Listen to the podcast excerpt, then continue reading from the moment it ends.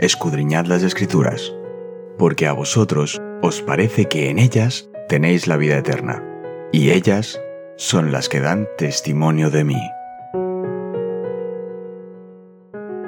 Es momento de nuestro encuentro con Cristo.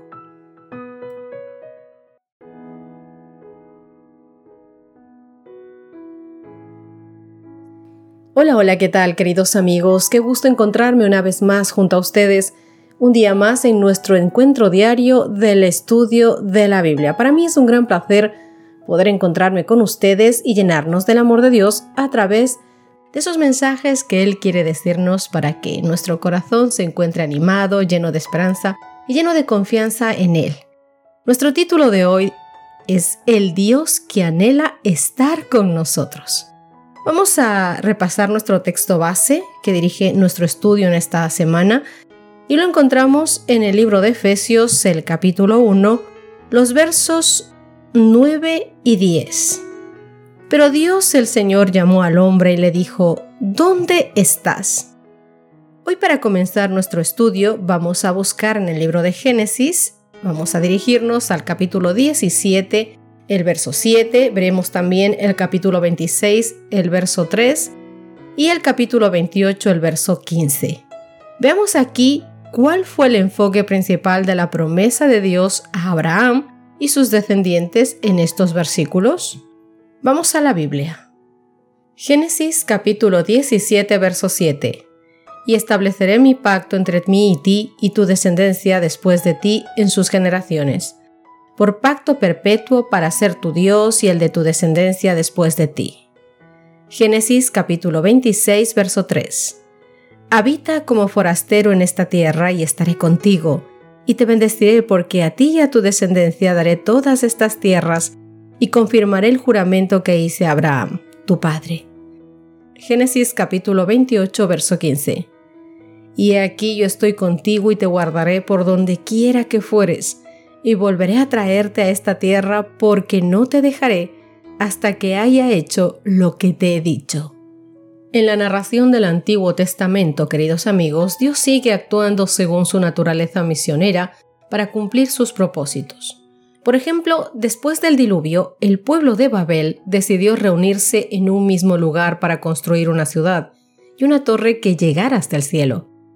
Dios intervino al confundir su lenguaje con el objetivo de dispersarlos por todo el mundo. Génesis capítulo 11 versos 1 al 9. Tenía entonces toda la tierra una sola lengua y unas mismas palabras. Y aconteció que cuando salieron de Oriente, hallaron una llanura en la tierra de Sinar, y se establecieron allí. Y se dijeron unos a otros, Vamos, hagamos ladrillo y cozámoslo con fuego, y les sirvió ladrillo en lugar de piedra y el asfalto en lugar de mezcla. Y dijeron, vamos, edifiquemos una ciudad y una torre, cuya cúspide llegue al cielo, y hagámonos un nombre por si fuéramos esparcidos sobre la faz de toda la tierra. Y descendió Jehová para ver la ciudad y la torre que edificaban los hijos de los hombres. Y dijo Jehová, He aquí el pueblo es uno, y todos estos tienen un solo lenguaje y han comenzado una obra y nada les hará desistir ahora de lo que han pensado hacer. Ahora pues descendamos y confundamos allí su lengua, para que ninguno entienda el habla de su compañero. Así los esparció Jehová desde allí sobre la faz de toda la tierra, y dejaron de edificar la ciudad. Por esto fue llamado el nombre de ella Babel, porque allí confundió Jehová el lenguaje de toda la tierra, y desde allí los esparció sobre toda la faz de toda la tierra.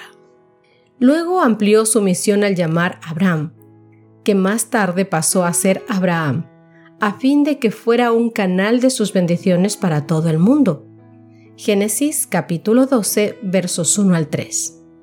Pero Jehová había dicho a Abraham, Vete de tu tierra y de tu parentela y de la casa de tu padre a la tierra que te mostraré y haré de ti una gran nación, y te bendeciré y te engrandeceré tu nombre. Y serás bendición, y bendeciré a los que te bendijeren, y a los que te maldijeren maldeciré. Y serán benditas en ti todas las familias de la tierra. Las promesas de Dios a Abraham y a sus descendientes fueron múltiples, pero una se destaca sobre todas las demás. Varias veces básicamente Dios le declaró, seré tu Dios. Yo estaré contigo. Yo estoy contigo. Veamos algunos ejemplos de esto. Génesis capítulo 17 versos 7 y 8. Y estableceré mi pacto entre mí y ti y tu descendencia después de ti en sus generaciones por pacto perpetuo, para ser tu Dios, y el de tu descendencia después de ti y te daré a ti y a tu descendencia después de ti la tierra en que moras, toda la tierra de Canaán en heredad perpetua, y seré el Dios de ellos. Génesis capítulo 26, verso 3. Habita como forastero en esta tierra y estaré contigo, y te bendeciré, porque a ti y a tu descendencia daré todas estas tierras, y confirmaré el juramento que hice a Abraham tu padre. Génesis 28, verso 15. He aquí yo estoy contigo y te guardaré por donde quiera que fueres, y volveré a traerte a esta tierra, porque no te dejaré hasta que haya hecho lo que te he dicho. A medida que transcurre la historia, José termina en Egipto, pero como instrumento de salvación para su pueblo. A cada paso de la experiencia de José, incluso en los momentos más difíciles de su vida, la Biblia afirma que el Señor estuvo con José. Escucha con atención Génesis capítulo 39 versos 2 y verso 21 y verso 23. Mas Jehová estaba con José y fue varón próspero, y estaba en la casa de su amo el egipcio. Pero Jehová estaba con José y le extendió su misericordia y le dio gracia en los ojos del jefe de la cárcel. No necesitaba atender el jefe de la cárcel cosa alguna de las que estaba al cuidado de José, porque Jehová estaba con José, y lo que él hacía, Jehová lo prosperaba. Generaciones más tarde, en cumplimiento de su misión, Dios envió a Moisés ante Faraón para liberar a su pueblo de la esclavitud de Egipto. Al enviar a Moisés, Dios le dijo, ciertamente yo estaré contigo. Éxodo capítulo 3, verso 12. Y una y otra vez, queridos amigos, Jehová confirmó su profundo deseo de estar con su pueblo. Lee conmigo Éxodo capítulo 29 versos 43 y 45. Allí me reuniré con los hijos de Israel, y el lugar será santificado con mi gloria, y habitaré entre los hijos de Israel, y seré su Dios.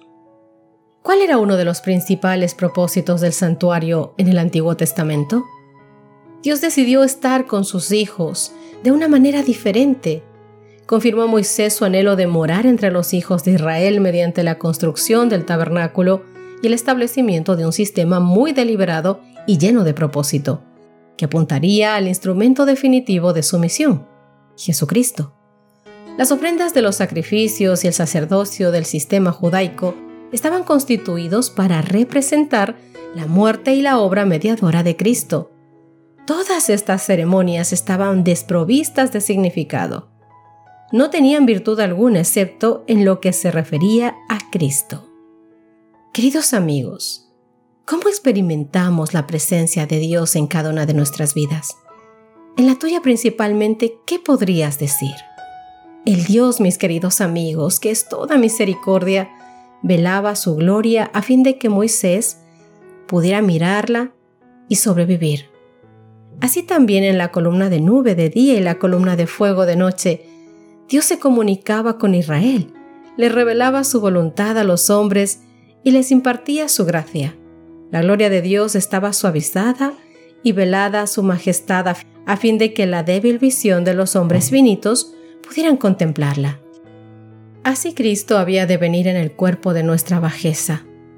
Como dice Filipenses capítulo 3 verso 21, de hecho, semejante a los hombres. A los ojos del mundo él no poseía ninguna hermosura que lo hiciese desear. Sin embargo, era Dios, era Dios encarnado, la luz del cielo y de la tierra. Su gloria estaba velada, su grandeza y majestad estaban ocultas, a fin de que pudiese acercarse a los hombres entristecidos y tentados. Dios ordenó a Moisés respecto a Israel, Hazme un santuario y yo habitaré en ellos y moraba en el santuario en medio de su pueblo.